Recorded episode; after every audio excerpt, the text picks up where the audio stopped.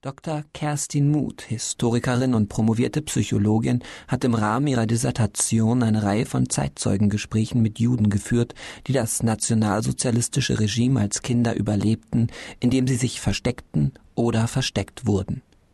Im Vordergrund ihrer Gespräche stehen dabei nicht die großen historischen Zusammenhänge, sondern individuelle Schicksale von versteckten jüdischen Kindern, den Hidden Children, aus verschiedenen europäischen Ländern.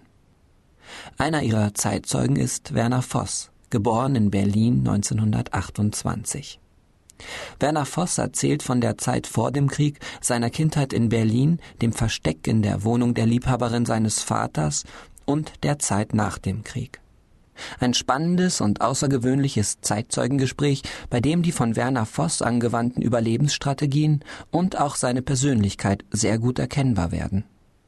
Doch wie war die politische Situation im Deutschland der Nazizeit? Welche Konsequenzen drohten im Rahmen des nationalsozialistischen Genozids auch den jüdischen Kindern? Es trat an uns die Frage heran, wie ist es mit den Frauen und Kindern? Ich habe mich entschlossen, auch hier eine klare Lösung zu finden. Ich hielte mich nämlich nicht für berechtigt, die Männer auszurotten, sprich also umzubringen oder umbringen zu lassen und die Rächer in Gestalt der Kinder groß werden zu lassen. Es musste ein schwerer Entschluss gefasst werden, dieses Volk von der Erde verschwinden zu lassen. In seiner Rede vor Reichs- und Gauleitern der Partei in Posen im Oktober 1943 erklärte der Reichsführer der SS Heinrich Himmler explizit, dass auch die ca. 1,5 Millionen jüdischen Kinder in den Genozid mit einzubeziehen seien. Schon während des Russlandfeldzugs 1941, als Himmler Einsatztruppen im Osten besuchte, war diese Instruktion formuliert worden und der Massenmord an den jüdischen Kindern, die von NS-Ideologen auch als unnötige Esser bezeichnet wurden, begann im August 41 in Litauen.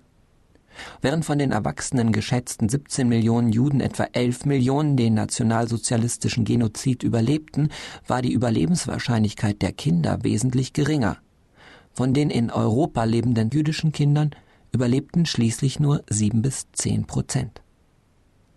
Der Zeitabschnitt von der sozialen Ausgrenzung durch die ersten Judengesetze bis zur eigentlichen Trennung von den Eltern und somit zum Trennungserlebnis war für die Kinder in den europäischen Ländern unterschiedlich lang.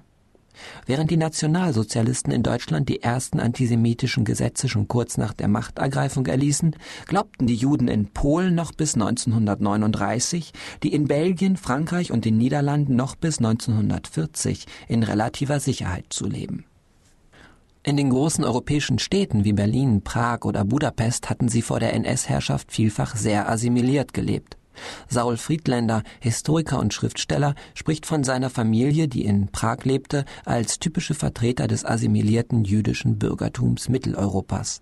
Er erinnert sich als Kind weder an die jüdische Synagoge der Stadt, eine der ältesten in Europa, noch an die berühmte hebräische Uhr am Rathaus, sondern, bedingt auch durch seine tschechische Gouvernante, an viele Prager Kirchen.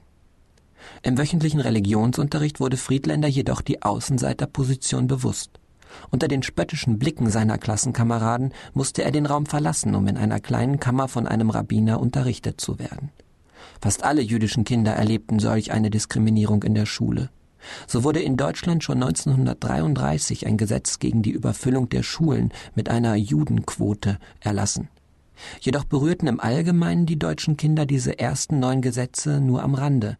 Was Kinder jedoch in allen europäischen Ländern erfuhren, waren die Sorgen und Ängste der Eltern.